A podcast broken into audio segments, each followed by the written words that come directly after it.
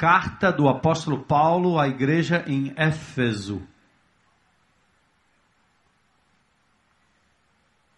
Igreja muito amada pelo Senhor, igreja onde o apóstolo Paulo pregou e causou na cidade um rebuliço, porque ele denunciava que aqueles deuses feitos por mãos humanas, aquelas estatuetas de Diana dos Efésios, eram uma mentira muito grande como a gente ainda vê nesse nosso país, o turismo religioso erigindo estátuas enormes da mulher de Deus que nunca imaginou ter isso na história da religião cristã.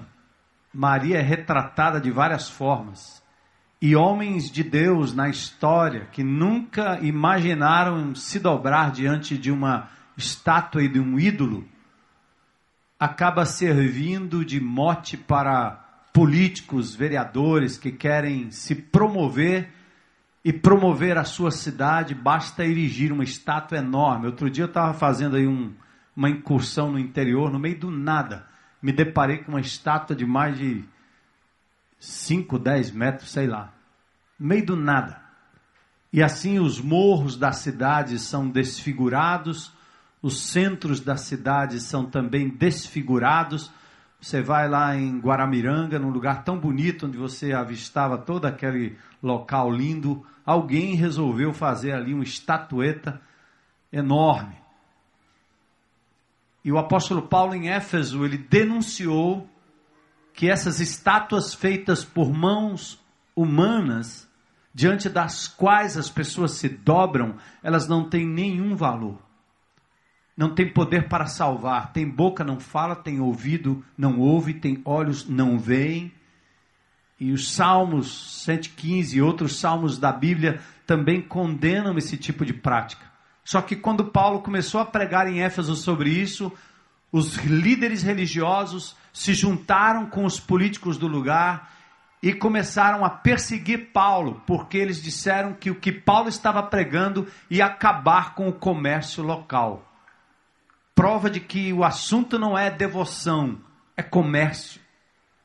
O povo de Deus se liberta disso quando entende que Deus não habita em templos feitos por mãos humanas e Deus não pode ser também adorado em forma de estátua e nenhuma das mulheres de Deus, Maria, nenhum dos homens de Deus, como José, Pedro, João, são Francisco e tantos outros homens da história, homens de Deus, que são objetos hoje de uma adoração fútil que escondem das pessoas o real e direto acesso à presença de Deus. O nosso Ceará é pródigo em fazer isso, nossa cidade também, e a religiosidade faz isso para escravizar o povo e manter o povo na ignorância da verdade. Nós vamos continuar falando, porque é o que Deus diz, é o que a palavra de Deus diz. E Paulo, então, nesta cidade, enfrentou esse tipo de situação. E ele escreve uma carta aos Efésios falando sobre a supremacia de Jesus sobre todas as coisas. E depois de falar sobre isso, ele então agora, neste capítulo 4, começa a falar sobre a forma de viver daqueles que são seguidores de Jesus. E ele diz: Assim eu lhes digo, e no Senhor insisto, que não vivam mais como os pagãos, os gentios, que vivem na inutilidade dos seus pensamentos.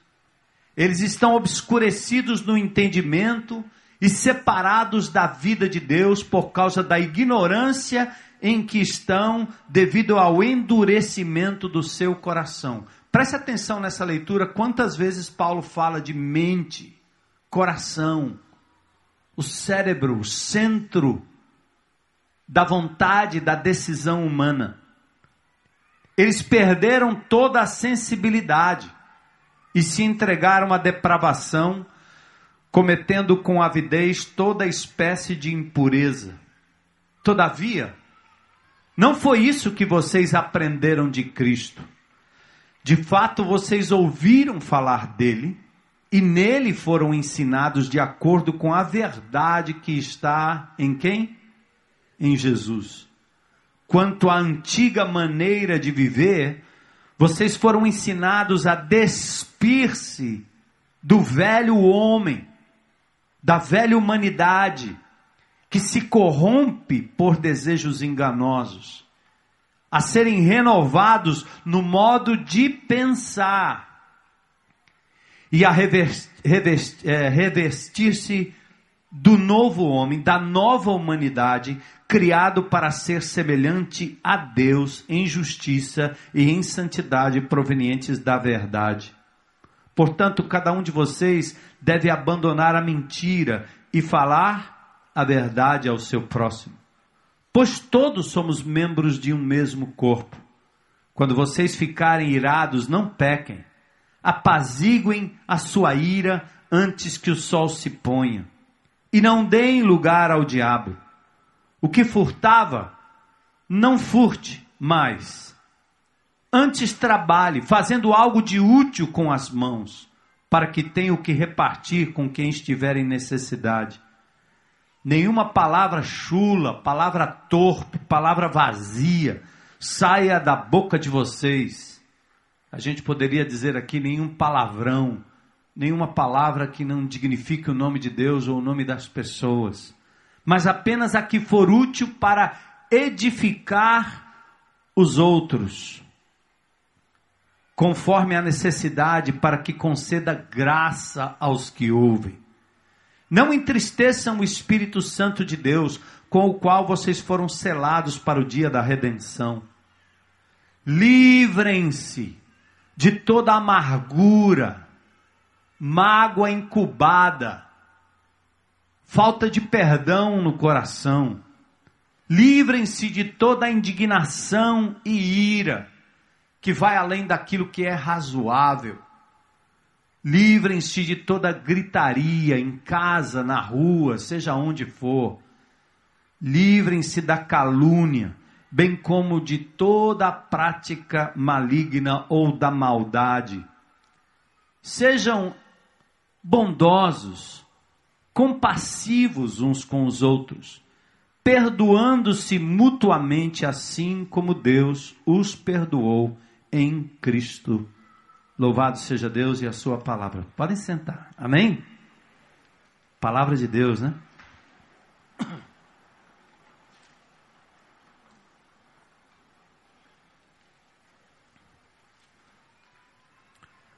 Eu recebi um e-mail de um, irmão amado que não é da IBC, mas que assistiu aquela pregação sobre a figueira infrutífera. E nós começamos, eu acho que essa sequência, né, colocando em xeque aqueles que se dizem crentes em Cristo Jesus e não produzem frutos, tem algo errado. O Senhor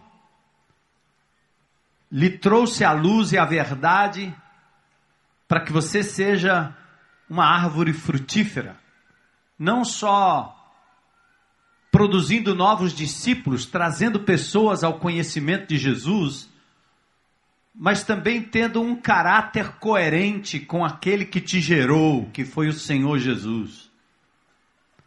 A sociedade não precisa de crentes com maus exemplos crentes enrolados com cheque sem fundo, com dívidas profundas, como o pastor José Edson aqui bem claramente disse. Deus não precisa de crentes que gritam, que maltratam, crentes irados. Pessoas que continuam dando um péssimo testemunho porque não há mudança, não há transformação. É muito lindo quando você ouve alguém dizendo: Essa pessoa eu conhecia antes de conhecer Jesus ela mudou e muito. Claro que ainda não estamos perfeitos, mas estamos sendo submetidos ao Espírito Santo de Deus e à palavra de Deus para a transformação do nosso caráter, da nossa vida. Esse texto tem um pouco a ver com isso.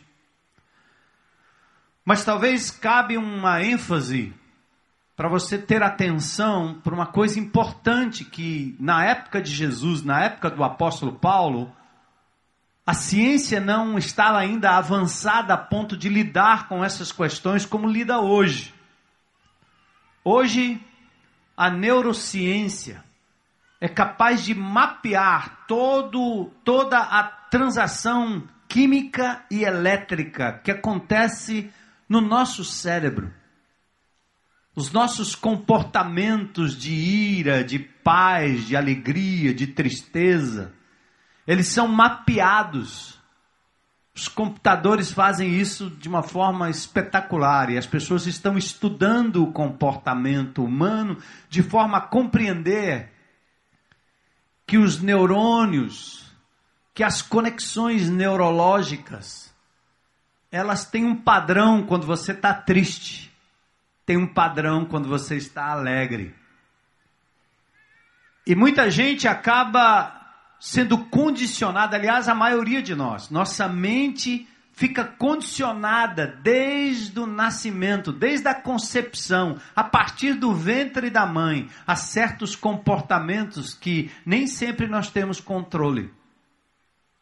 Um pai irado, provável que gera um filho irado. Ou por hereditariedade, porque herdou algo assim, biologicamente composto, ou porque viveu debaixo de um ambiente de muita guerra, de muita luta, de muita paz, de muito, aliás, de muita falta de paz, de muito abandono. À medida que as famílias vão se desestruturando, as pessoas perdem o ambiente que Deus designou para trazer equilíbrio.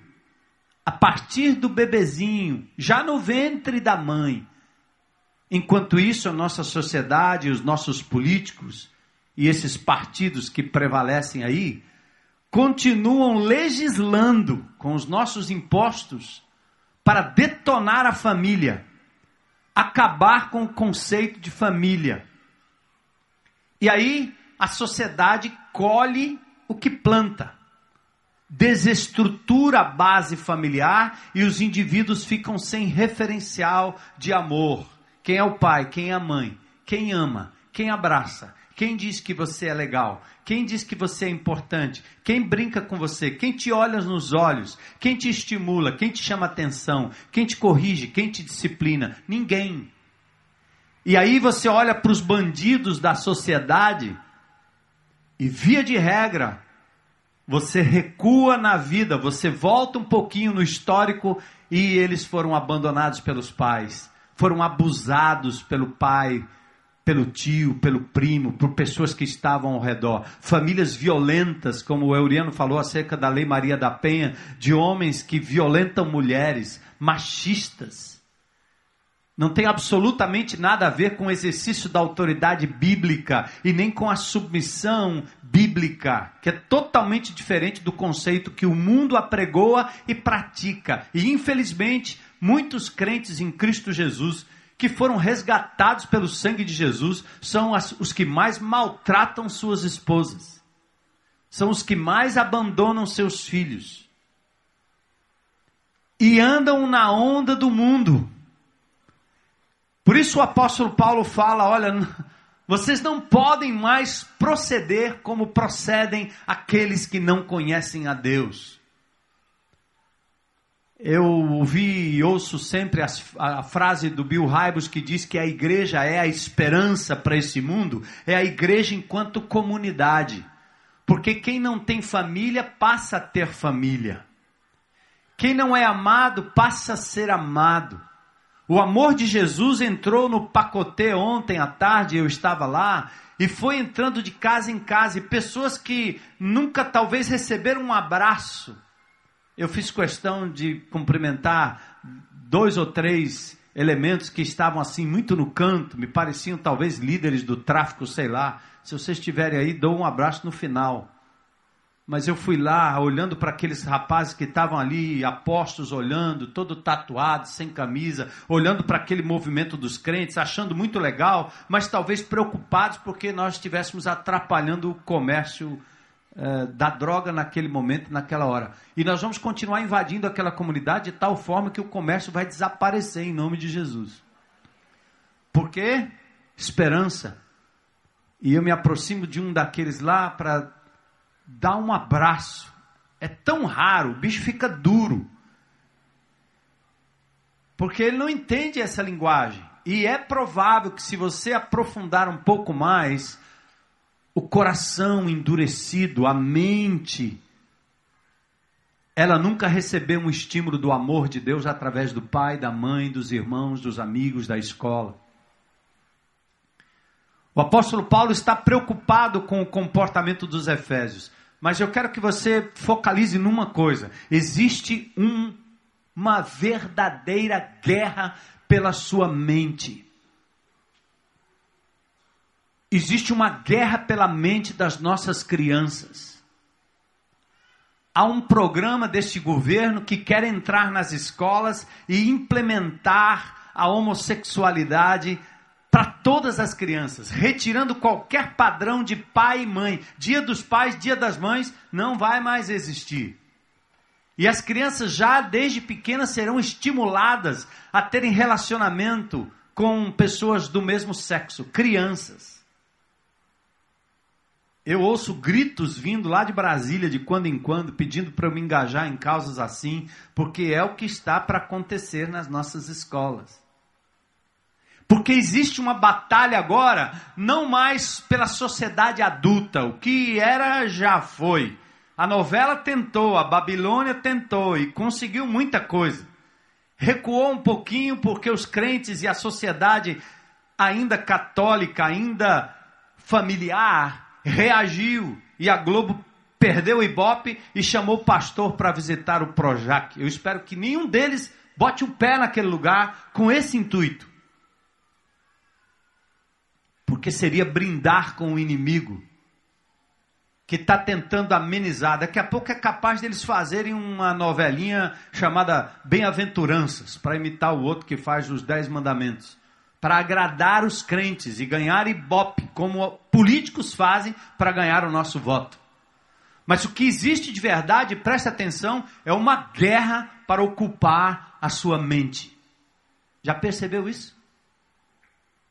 É uma guerra para ocupar o seu tempo, os seus olhos, aquilo que você vê, aquilo que você lê.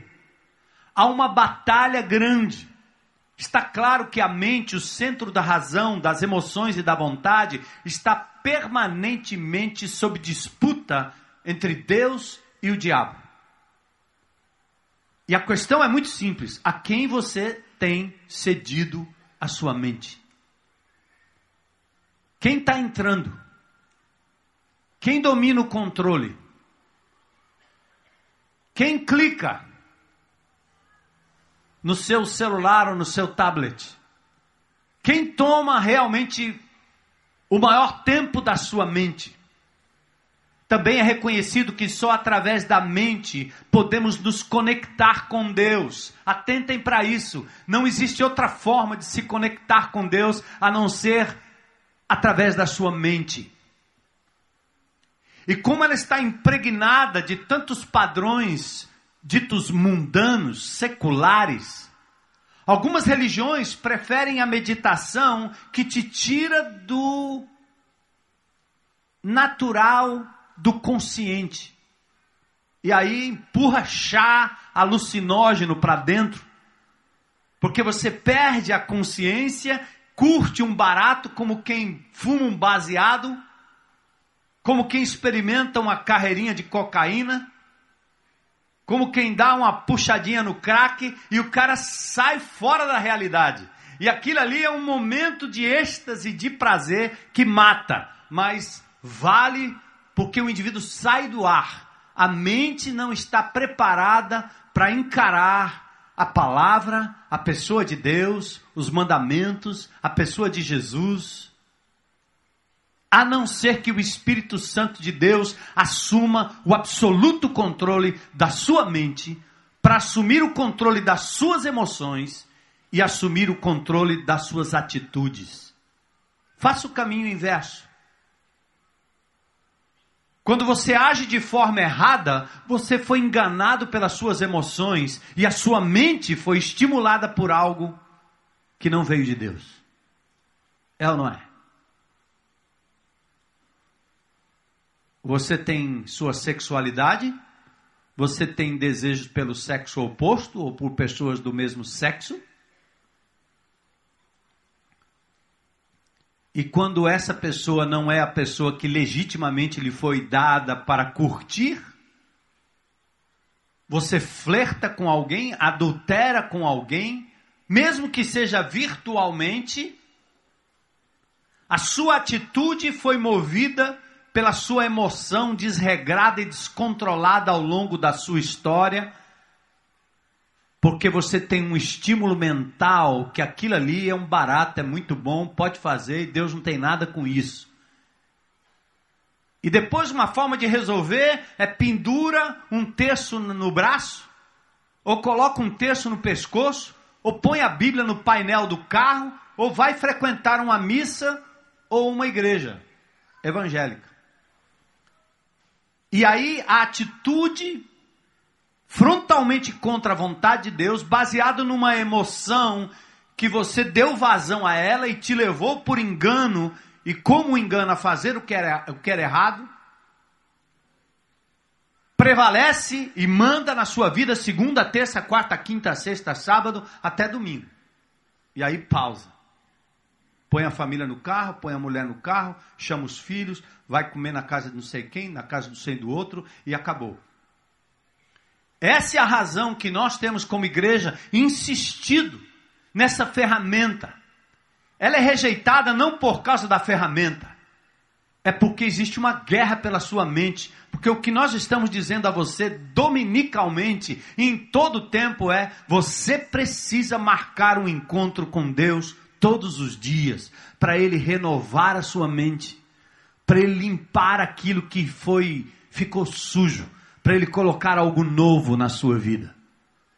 Mas quantos de nós temos um encontro com Fátima Bernardes? Ana Maria Braga.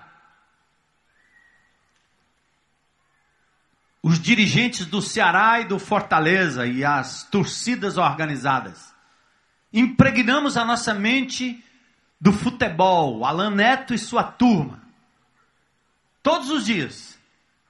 E depois, num determinado momento, quando o câncer bate, a doença bate, a morte bate, e aí você corre para Deus, porque o Alan Neto não vai resolver, Ana Maria Braga não vai resolver, o Jornal Nacional não vai resolver, e você ouve a mesma notícia 200 vezes, porque a tua mente está condicionada a se alimentar daquele tipo de coisa. É ou não é?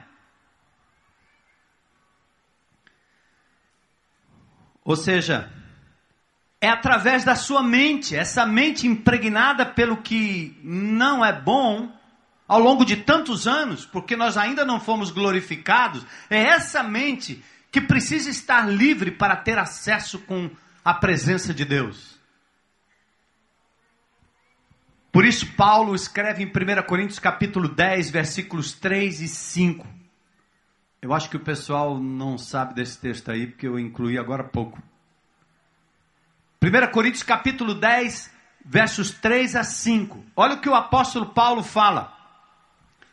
É claro que somos humanos, mas não lutamos por motivos humanos. As armas que usamos na nossa luta não são do mundo. São armas poderosas em Deus, capazes de destruir fortalezas e assim destruímos ideias falsas e também todo orgulho humano que não deixa que as pessoas conheçam a Deus. Dominamos todo pensamento humano e fazemos com que ele obedeça a Cristo. Ouviu, igreja? Fortaleza são os bloqueios mentais. Sabe aquele bloqueio? Sabe aquele lugar escuro que você não entra? Sabe aquele elevador que você não tem coragem de ir? Sabe aquela direção que você não pega mais? Sabe aquela pessoa que você não se aproxima? Sabe aquele medo de entrar naquela comunidade? Sabe o medo de, de, de ficar do lado de um motoqueiro no sinal porque você já foi assaltado? Quem teve essa experiência aí? Uhum. Aí quando você para num lugar que encosta o motoqueiro. O cérebro descarrega uma adrenalina louca e você passa a ser dominado por aquilo. Se você tivesse um revólver para reagir, você atiraria em todos os motoqueiros que aparecessem do lado do seu carro. E esses bloqueios do medo são os mesmos bloqueios dos vícios.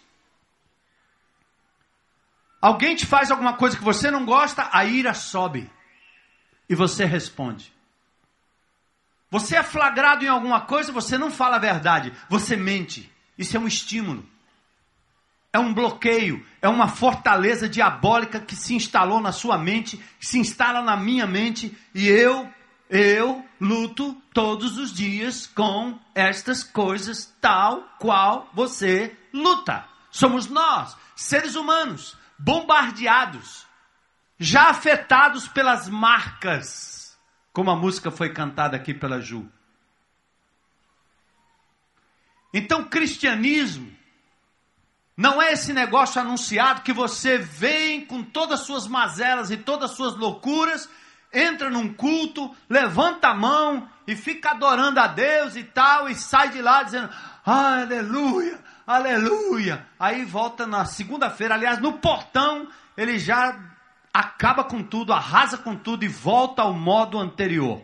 Porque as pessoas gostariam que o pastor fizesse uma oraçãozinha para tirar essa coisa ruim da sua cabeça aí. E tem gente que gosta, se eu anunciasse aqui que teria uma vigília de oração para você trazer o seu filho rebelde aqui, porque ele ia ser curado da rebeldia, meu irmão, essa propriedade toda não caberia, eu teria que ir para o castelão. Iam me chamar do pastor do papoco do poder. Psicologicamente, a pessoa poderia sair daqui até um pouco mais mansa, mas sabe quanto tempo duraria? Muito pouco. Porque essa não é a transformação real. Essa é a transformação da multidão. Isso é manipulação. E as pessoas querem ser manipuladas. Mas nós rejeitamos esse tipo de manipulação porque a, a minha caminhada com Jesus, ela inclui pensamento, raciocínio, cabeça, lógica. Faz sentido, é real. É Jesus, é o caráter dele em mim, é a ação do Espírito Santo na minha vida. É assim que eu crio todo o tempo. E acima de tudo, obediência. Isso é uma escolha. Você faz a escolha. Antes, a possibilidade de adultério batia na minha cabeça e eu não tinha poder. Aliás, não no meu casamento, mas a, a, a, a, possibilidade de trair alguém com quem eu estivesse namorando no passado. Pronto. Ora, era muito fácil. Não tinha drama nenhum de consciência. E se tivesse um drama de consciência em algum momento, eu era vencido, a minha mente era subjugada àquele comportamento. Eu queria dizer não e não podia. Até que Jesus entrou na minha vida. A droga, a cachaça, a bebida. Eu, eu, não podia estar no meio dos meus amigos sem uma anfetaminazinha, sem uma Cuba Libre, sem um. Ah, não dava. Tinha que ter um negócio aí. Tinha que ter, porque aí você fica. Hein? Legal? É como a desgraça da cerveja. É impressionante como você pode entrar em qualquer grupo, as pessoas talvez se saboreassem o elemento, não não apreciariam o gosto, mas é tão é tão incrustado, é tão marcado, é tão comum, é tão de ser da turma que todo mundo só fala nisso. Onde eu vou com meus amigos, eu estava outro dia num, num, num, num rally com um bocado de gente de carro e o povo Cadê a geladinha? Cadê a gelada? E eu entrei no rádio lá para dizer, gente, tem água aí? Não, não é água não, senhor. Só faltou na é água não, seu abestado, né? Não disseram, claro. Cara, cerveja nessa hora, tá com sede? Água, irmão, água. Mas não pode ser água, porque a mente das pessoas é impregnado por essa coisa através da Ambev, dos comerciais, que basta 15 segundos para você mudar de marca. A sua mente, ela é condicionada pelas propagandas da televisão. O shopping center, quando você entra, já viu? Quando eu era, quando eu, assim, papai de meninas pequenas, né, minhas filhas, a gente combinava, nós vamos para o shopping. Agora no shopping é o seguinte, ponto um, vamos para o shopping para quê? Vamos comer uma bolachinha no shopping, só isso. Não vamos comprar nada no shopping. Combinado? Combinado. Elas eram pequenas, não entendiam direito, então dava para o papai né, meter isso na cabeça. E outra, andávamos no shopping assim.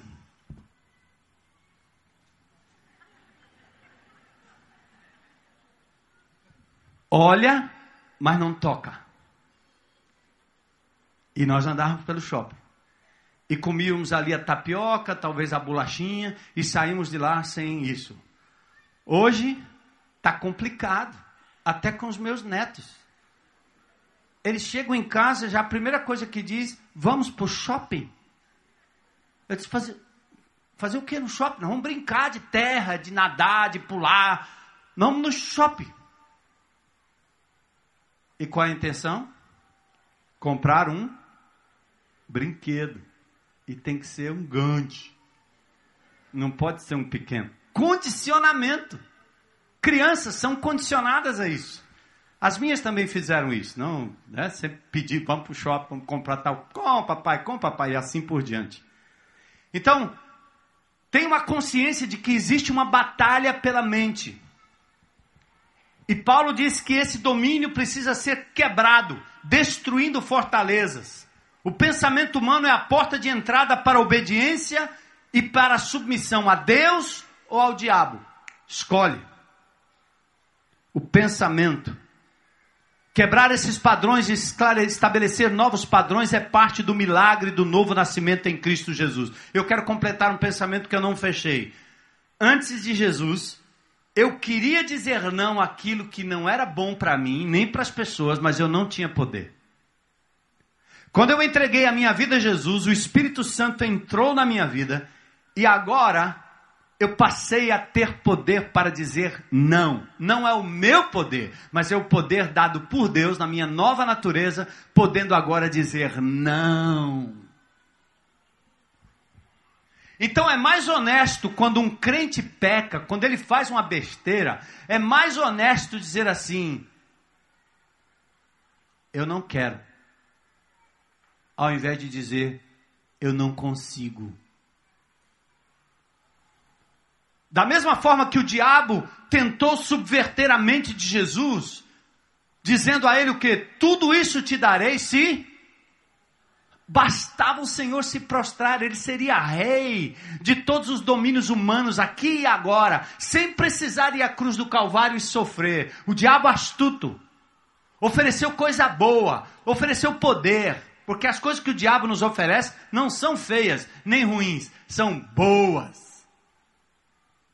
Mas Jesus, naquela hora, mostrou que o ser humano, ligado aos céus, ligado ao Criador, ligado à vontade de Deus, mente submissa à vontade do Senhor, o ser humano é capaz de dizer não para toda e qualquer oferta, no poder que há no nome de. No nome de? Aleluia. Faz isso, cara. Deu vontade? É normal. Veio o pensamento maluco? É normal, vem na nossa mente, somos seres humanos, as informações passam. Mas você experimenta usar o nome de Jesus e dizer: Eu não toco mais nisso, eu não ligo mais para essa pessoa, eu não quero mais essa ira no trânsito. Para mim, o trânsito é igual uma brincadeira de autorama. Parece que eu tô. Autorama não existe mais, né? Ou existe? É videogame. Um. O cara dá seta para a esquerda, para a esquerda, entra para a direita. Você menos espera, ele encosta em você. Vai sair no sinal agora, o sinal abre, o cara fica parado. Aí você vai olhar, ele está no celular. Não é assim? Alguém ensaiou um desse jeito. Mas você se condiciona a não reagir como o velho homem. Então vamos aqui ao texto. Olha a mente dos que ignoram a Deus, versos 17 a 19. Olhem comigo. Me ajuda aí, pessoal. Assim eu lhes digo e no Senhor insisto que não vivam mais como gentios que vivem na futilidade dos seus pensamentos. Eles estão obscurecidos no entendimento, separados da vida de Deus por causa da ignorância em que estão, devido ao endurecimento do seu quê? Coração é uma metáfora, é uma forma de dizer a mente endurecida, é o cabra teimoso que não quer, está endurecido. Se entregaram por isso à depravação com avidez. Quais são as suas características? Pensamentos fúteis. A palavra grega quer dizer coisa que não dá resultado, que não dá em nada, coisa que só dá em desgraça, só dá em perda do juízo, da cabeça, da saúde, dos relacionamentos. Eles estão separados da vida de Deus, estão na ignorância. A palavra aqui é a palavra calo, para a palavra poros, pele dura. Ignorância, embora seja ofensivo para alguns que estejam ouvindo aqui, trata-se de um indivíduo que aprende sempre mas nunca chega ao conhecimento da verdade. E tem crente em Cristo Jesus que é assim. A Bíblia é maior do que ele. Lê tudo, ouve todos os pregadores, assiste todos os programas de rádio da FM, certo? Aprende sempre, mas não chega ao conhecimento da verdade. Não tem mudança de caráter. Era melhor que você lesse um versículo e mudasse o seu caráter do que ler a Bíblia toda e não haver nenhuma mudança, porque o seu coração está duro e endurecido. Você age como um pagão. Paulo está dizendo: para com isso. Eu insisto que vocês parem com isso em nome de Jesus. Rejeitem isso. Corações endurecidos, calcificados, coração duro é como aquele que quebra o osso e ao juntar o osso, a parte que foi ligada fica mais dura e mais resistente do que o resto do osso. Calcificação forte na mente e no coração. Como é difícil. Você conhece alguém que você diria assim, ô oh, cabeça dura? Conhece? Vocês conhecem alguém assim? Talvez minha mulher esteja dizendo, eu conheço. Em algumas coisas eu sou cabeça dura. Depois de 60 anos, né, 61 anos, ainda tem que de vez em quando levar uns trancos para amolecer. Deixar o Espírito de Deus moldar a minha vida, quebrar o meu eu, me submeter ao Senhor. Esses corações calcificados, endurecidos, às vezes endurecidos pela religiosidade é por isso que nós temos uma preocupação com os novos convertidos nessa nova geração, que vocês aprendam a andar com Deus, que sejam moldados pelo caráter de Jesus e não pela religiosidade, do faça não faça, frequenta não frequenta. E diz o texto que a sensibilidade deles foi perdida. É como aquele menino que roubou uma raposa e quando ele encontrou um dono, ele botou a raposinha assim dentro das calças. E a raposa começou a morder ele de todo jeito, comer ele por dentro. Mas ele resistiu até o final, sangrando, mas não se entregou. Morre, mas não entrega. Porque tem orgulho de dizer que é durão, que é irado, que é assim mesmo, foi assim que me criaram, eu herdei isso do meu pai, eu fui sempre desse jeito. Quem anda com Jesus renova sua mente diariamente. E o seu caráter tem que ficar cada dia mais parecido com Cristo. Paulo insiste no Senhor que não vivamos mais como aqueles que não conhecem a Deus. Não façam isso, irmãos. Nós estamos numa missão. O mundo está olhando para nós. As pessoas querem conhecer Jesus através de você. O caráter de Cristo tem que vazar através das suas atitudes. Tá pronto, meu irmão?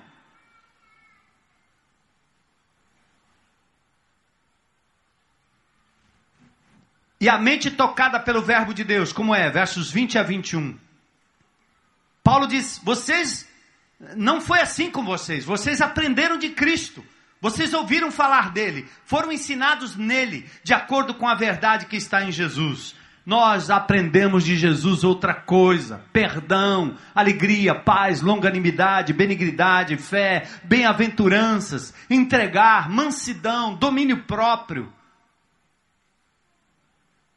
Não revidar, dar a outra face, amar o inimigo, perdoar como Deus nos perdoou. Essas são as virtudes de Jesus. Dizer que conhece a Cristo e não obedece os seus mandamentos é o mesmo que mentir. E é provável que a verdade não está no coração dessa pessoa. 1 João 2,4 mostra isso. 1 João 5,20 diz: Sabemos também que o Filho de Deus veio e nos deu entendimento para que conheçamos aquele que é o verdadeiro, e nós estamos naquele que é o verdadeiro. Agora que você aprendeu de Jesus, somos discípulos dele, seguimos o Mestre Jesus, queremos o caráter dele. Ah, sim. Agora a mente despida e revestida em Cristo. Como é que acontece? Como é que você tira a roupa velha e coloca a roupa nova? Então Paulo diz no verso 22: quanto à antiga maneira de viver, você era assim, agora não precisa ser mais. Amém? Você reagia assim, agora não precisa reagir mais. Porque Jesus entrou na sua vida. E o que importa não é o que você pensa, o que você acha. O que importa é o que Jesus Cristo acha, pensa e quer que você haja. Vocês foram ensinados a despir-se do velho homem que se corrompe por desejos enganosos, mas aprenderam a serem renovados no modo de pensar. Olha aí a mente de novo, gente. E a revestir-se do novo homem. Como é que eu me vesti? Como é que eu fui vestido do velho homem? Como? Eu expus a minha mente às besteiras que me ensinaram desde pequeno. Eu aprendi a reagir de forma errada. Estão lembrados da pregação da graça? Quando você não aceita o amor de Deus, você sai correndo atrás do amor das pessoas, não é assim?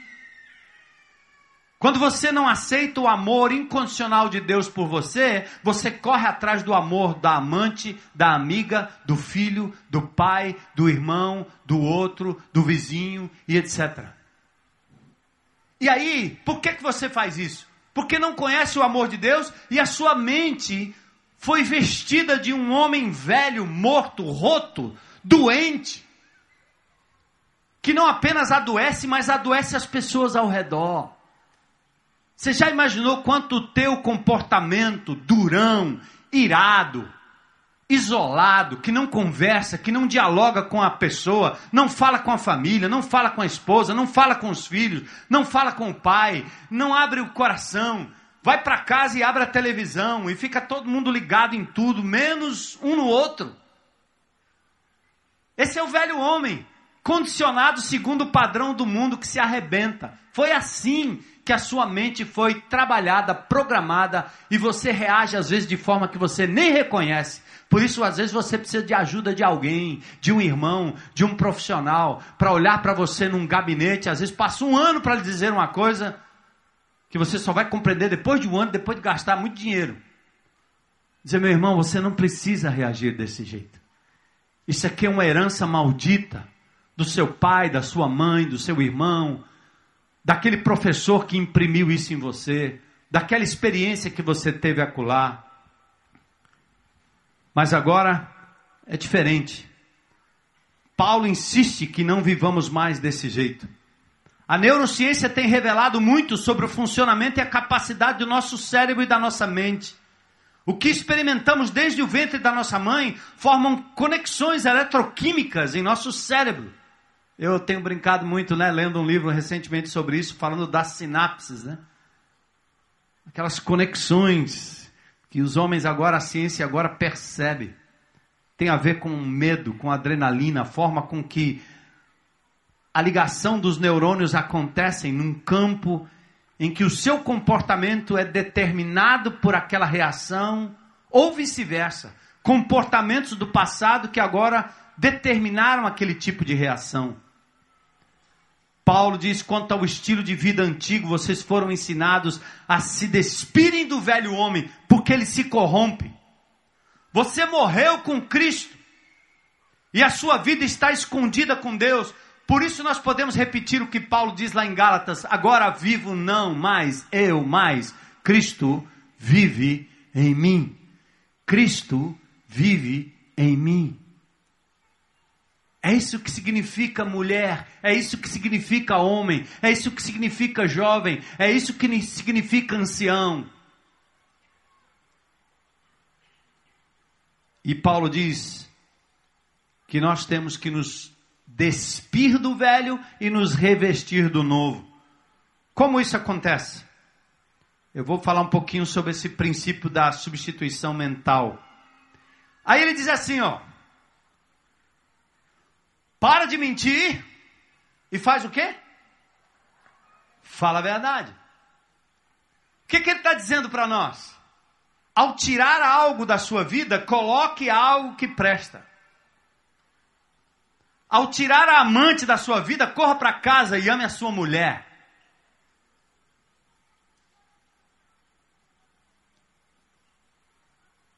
Ao tirar os amigos, a farra, a brincadeira, Coloque sua família. Coloque seus irmãos. Aquele que furtava, para de roubar. Comece a trabalhar com suas próprias mãos. Percebe? Tem uma coisa de exercício. Tem uma coisa aí de fisioterapia, amigo. Não dá para você cuidar de um braço quebrado, um tornozelo torcido, e você vai lá, pronto, tornozelo, tá bom só para ir. Que nada, amigo. Tem que tratar, tem que cuidar, tem que desinflamar, tem que passar gelo, tem que tomar anti-inflamatório. E quando a dor passa, ele está sensível. O que, é que você tem que fazer? Reforçar a musculatura. Vai lá e começa a fazer os alongamentos. E aí vai o fisioterapeuta e levanta e abaixa, e levanta e abaixa. Ele, que porqueira, todo dia esse negócio. A mesma coisa. A vida cristã é desse jeito. Você quer um milagre, é? Que milagre é esse? Jesus aprendeu obediência pelas coisas que sofreu. Jesus foi obediente ao Pai. Ele negou coisas que ele gostaria de fazer por amor a mim, por amor a você, sem merecer. Ele se submeteu obedientemente. E por que, que você acha que vida cristã não é um exercício de obediência? Está na hora, amigo, de se submeter. Então acorda de madrugada todos os dias, muda o horário do seu relógio, vai dormir mais cedo. Dá um tchau para o Jornal Nacional, para aquele último que tem lá à noite. Diz, cara, você não é mais importante. Eu não sei nem quem é o artista que faz isso, que faz tempo que eu não vejo. Quem é? Hã? William? Certo. É esse cara aí. Diz tchau para ele. Disciplina. Sabe o que vai acontecer? Você vai para a cama e lá na cama você fica ouvindo a voz do cara. Ah, eu vou ligar. Não, não vou ligar. E tem crente que tem televisão dentro do quarto. Leva os caras tudo para dentro. Aí está assistindo filme. E tua mulher, dormindo. E você, acordado, assistindo filme. Que legal. Enchendo a tua mente de quê? Peter Pan? Não. Crime, assassinato, traição, droga, transa, sexo nojento toda hora, entrando na tua cabeça, entrando na tua cabeça, entrando na tua cabeça. Os personagens estão lá. E você pensa isso não tem efeito na sua vida?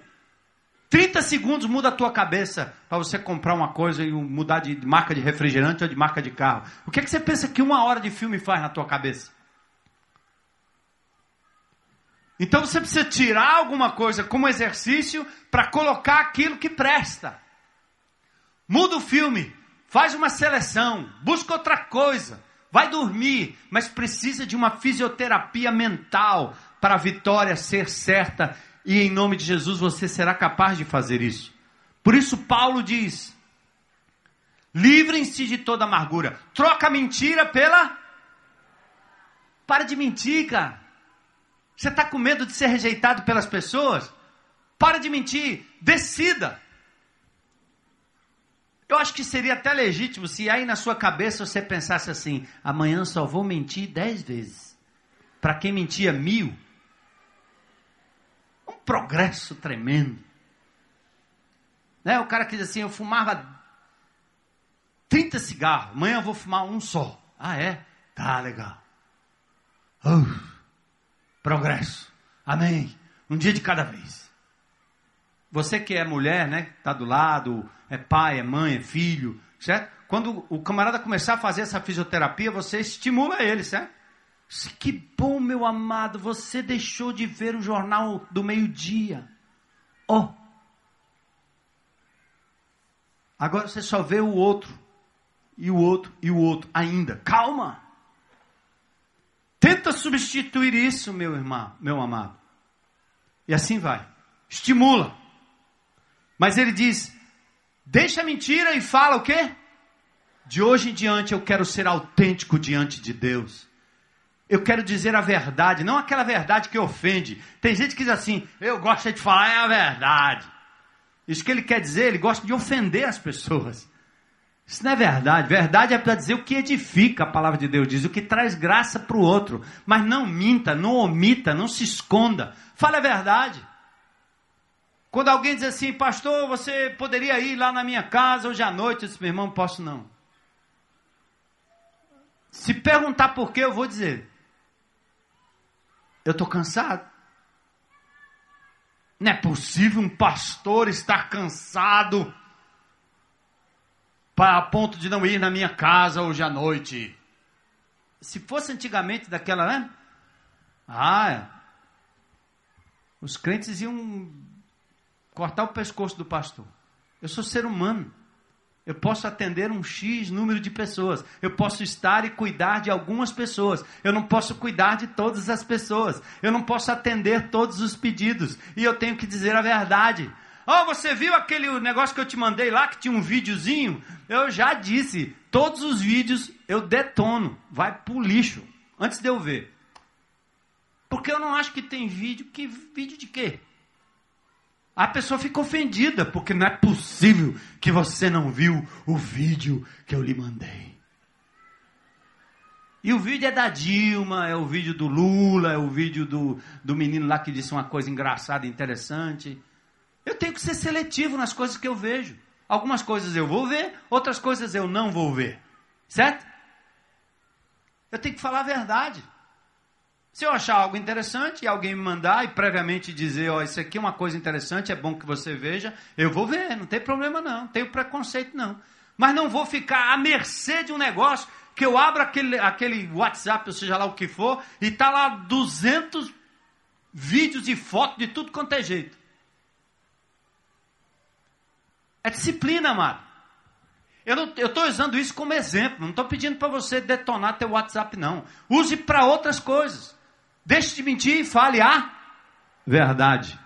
Deixe de ser um irado pecaminoso para ter uma ira apaziguada, que entrega os direitos a Deus. Eu fico indignado com muita coisa que acontece nesse país. Mas em última análise, eu não sou a solução. O Senhor tem que resolver. Eu posso ir lá reivindicar, falar, mas o Senhor vai resolver. Aquele que furtava, que ganhava o dinheiro desonestamente, passa a trabalhar, ganha honestamente. Vá colocar tu, teu, tua cabeça no travesseiro com honestidade. É possível. Ah, mas se eu fizer desse jeito, não fico rico. Então fique pobre, feliz, honesto e justo. Porque essa é a vontade de Deus para nós. Aquele que falava besteira, palavrão, usando o nome de Deus em vão, palavra torpe. Lembre o seguinte: o que Deus está dizendo é o que você deve dizer à pessoa é aquilo que vai trazer edificação para a vida do outro. É o que vai levantar, que vai ajudar o outro. Tira a palavra torpe. Tem crente que acha legal falar palavrão. É legal, é assim, é legal, porque é descolado. Quer dizer que ele é um crente que ele não é um crente careta. Eu não sei que designação dá para isso eu acho que é ridículo. Eu acho que isso ofende Deus, não a mim nem as pessoas ao redor. Porque ele diz que a tua palavra tem que trazer graça para o outro. Para quê? Porque é moda, porque é legal soltar 200 palavrões dentro da sua casa? Ou para as pessoas com as quais você convive?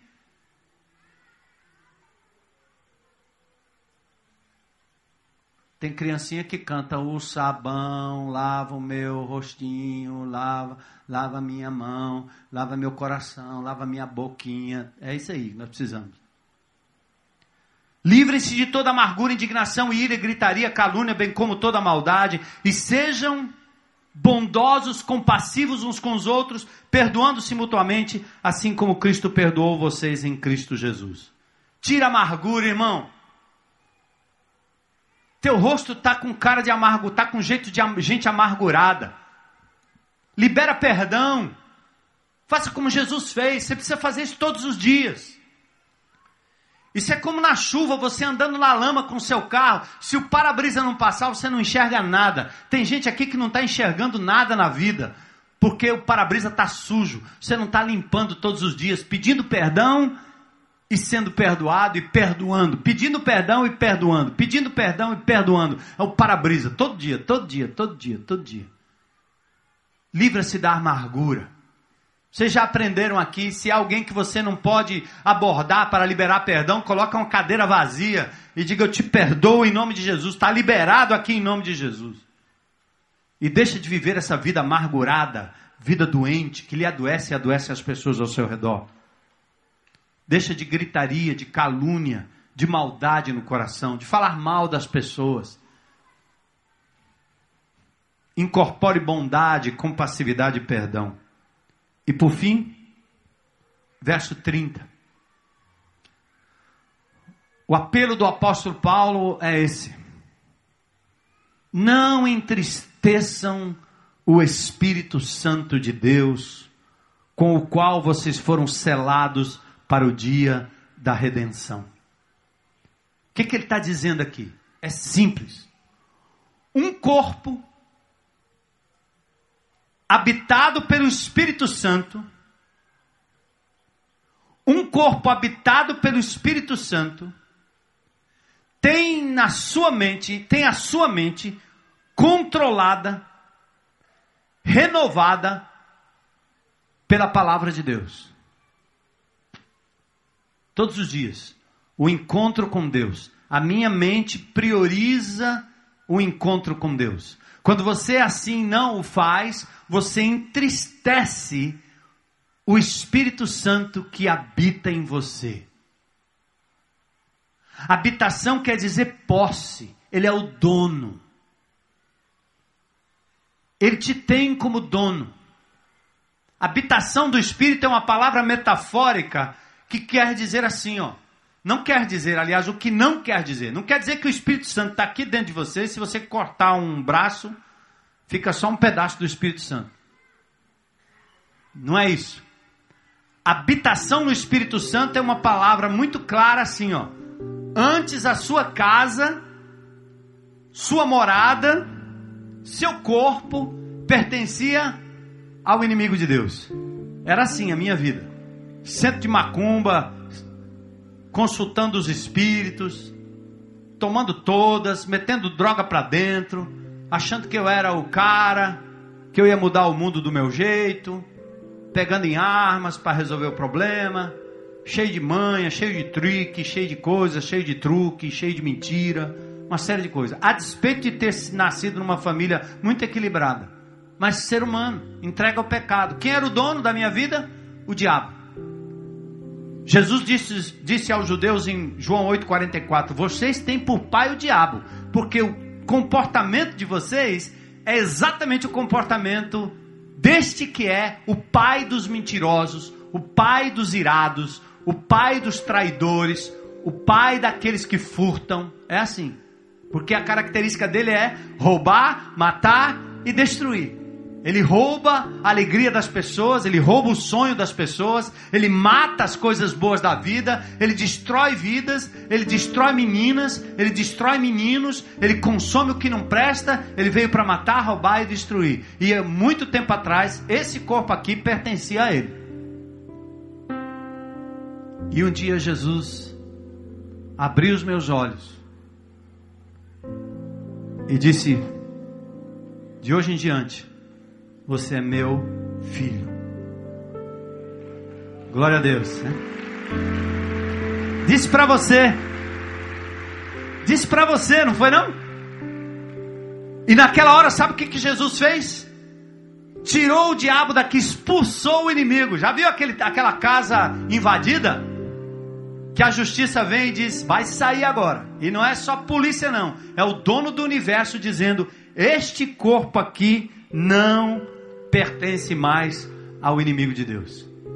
É como se ele chegasse aqui e dissesse: olha, Jesus dissesse assim: pode sair, você não tem mais a posse dessa vida. É por isso que crente não pode ser possesso. Crente possuído não é crente. Ele ainda está debaixo do diabo.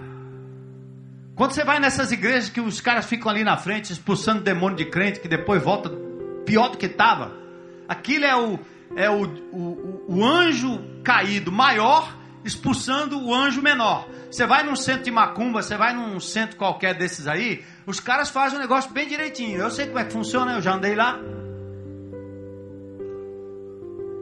O cara está com encosto ruim, está acabando com a vida dele. Aí ele se submete, faz um trabalho, o demônio mais poderoso que aquele vem, expulsa aquele e toma conta da vida dele e faz o que ele pediu e consome o que ele deu.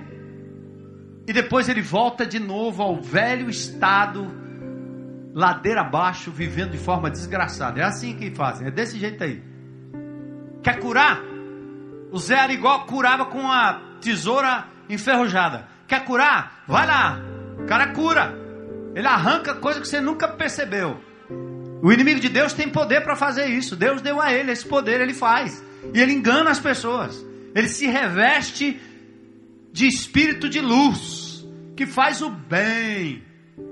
A não ser uns que tem aí que o camarada vai lá e pede para arrancar a mulher do outro, Pode fazer esse pedido lá, que lá também tem. É um diabo, é um demônio maior subjugando um demônio menor. Mas um dia, quando Jesus entrou na minha vida, quando entrou na sua vida, ele disse assim: Agora sai. Essa vida me pertence. Essa vida me pertence. Essa vida me pertence. E agora preste atenção. Não podemos viver a casa vazia. Lembra dos endemoniados? E Jesus fala sobre isso. Quando você pega uma pessoa que não é do Senhor Jesus e ela está incorporada por um espírito mal, você ora sobre ela em nome de Jesus. Aquela pessoa fica boa na hora, como já aconteceu, eu vi isso acontecendo várias vezes.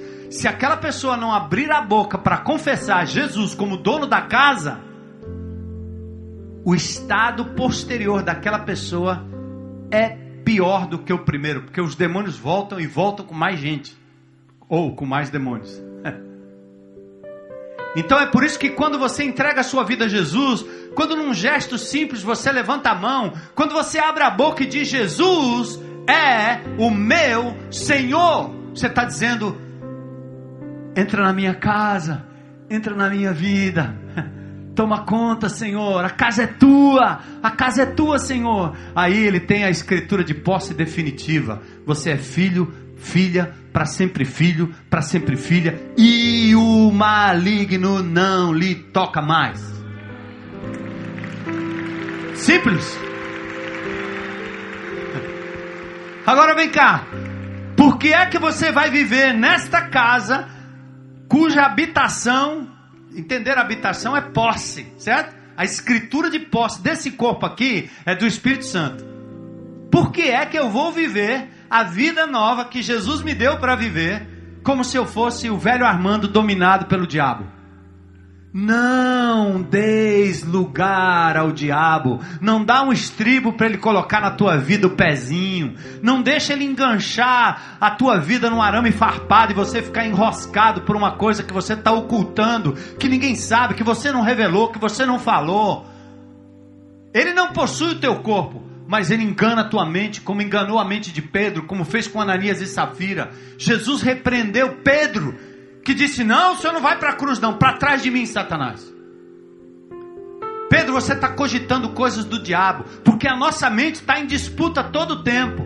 O Espírito Santo está sendo entristecido quando você vai lá na internet e fica vendo aquele besterol todo o tempo e falando com gente com, com, as, com a qual você não se relaciona, abrindo-se para as pessoas que você não deveria estar tá se abrindo, entregando seu coração, sua vida, dizendo coisas e fazendo coisas que a sua família não sabe, mas Deus sabe, e o Espírito Santo fica entristecido. Aí você vem reclamar de derrota, que as coisas não dão certo.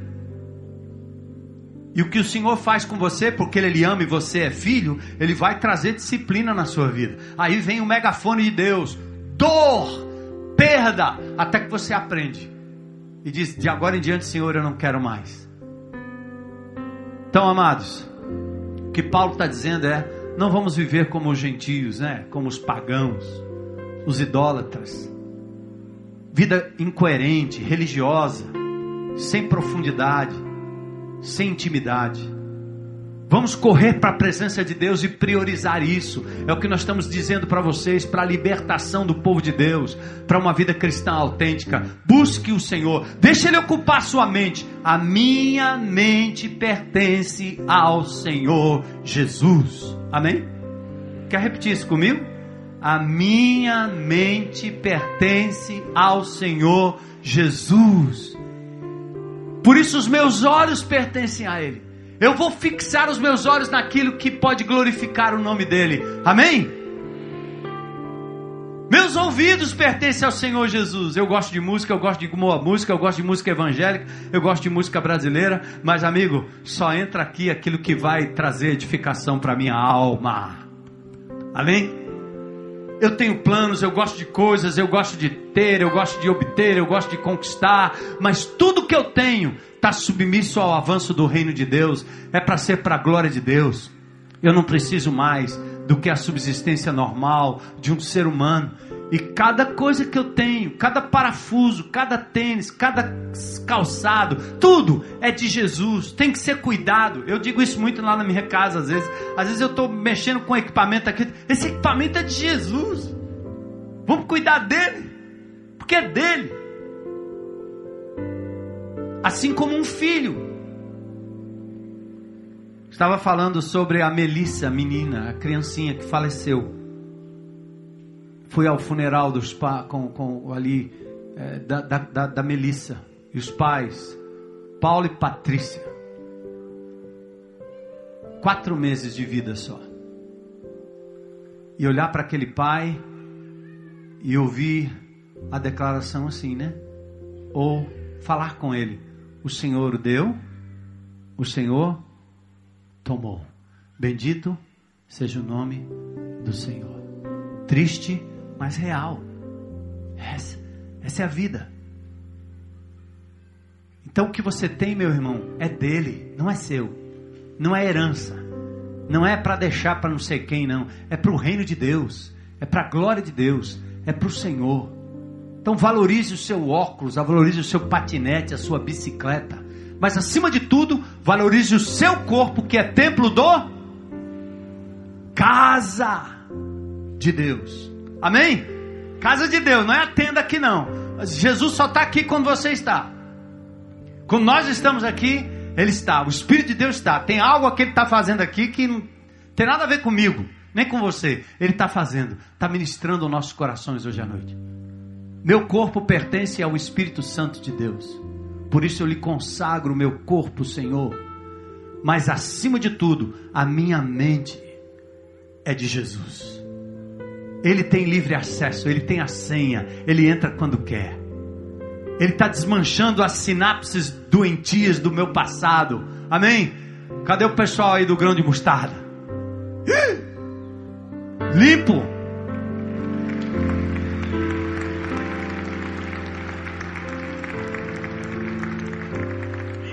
Limpo. Dois meses. Dois meses limpo de quê? Álcool álcool. Você vê? Quem não conhece a história desse homem, eu não conheço. Mas olhando para ele, eu posso perceber o quanto o diabo sapateou com a vida dele. Durante quanto tempo o álcool? Vinte e poucos anos. Dois meses, o Senhor quebrou a cadeia da escravidão do álcool.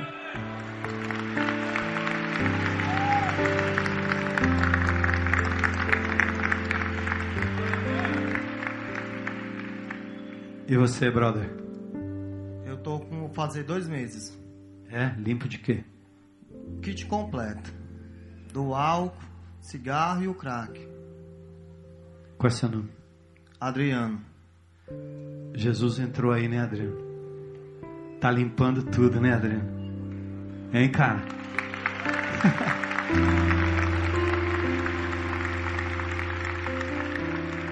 Ei, gente. Não precisa ser craque, não precisa ser isso, não. Tem ira, tem mentira, tem engano, tem prostituição, tem malícia. Tá tudo aí, ó. Tá tudo aqui. E Jesus continua nos limpando e nos libertando. Glória a Deus, né? Ei, meu corpo, templo do Espírito Santo. Aí é legal, porque a gente andando coerente com a palavra de Deus, quando a gente sai por aí pelo pacote, nas empresas, nos locais, no meio, as pessoas olham para você e vão dizer assim: Eu estou vendo Jesus na sua vida. Por que, que você está fazendo isso? As pessoas não entendem. Por quê? Aí você diz: É porque Jesus transformou a minha vida. Por que você está amando desse jeito? Porque Jesus me amou primeiro. Hein? Aí você sai os pés que vão levando as boas novas e vão limpando as áreas. Eu tenho um sonho de ver essa comunidade do Ancuri totalmente isenta de tráfico de drogas e de violência. Eu já ouvi dos moradores o depoimento que essa comunidade, depois que chegou aqui, há algo diferente acontecendo. Mas isso é só o começo. Mas, Senhor, acima de tudo, livra-nos, limpa-nos, Senhor limpa a nossa mente. Nós dedicamos ao Senhor a nossa mente.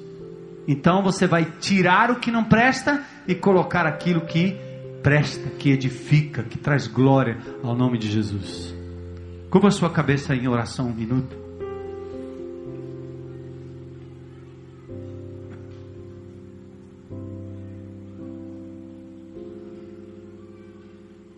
E faz uma oração de entrega de propósito.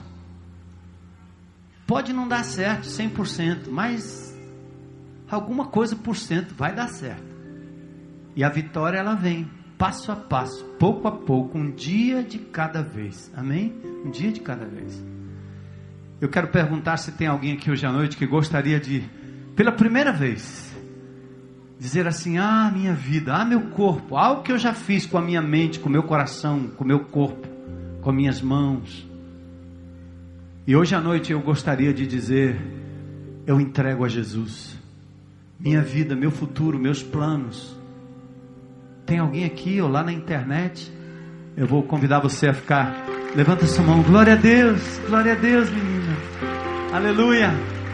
Tem mais alguém aí? Levanta sua mão onde você estiver. Tem alguém para dizer?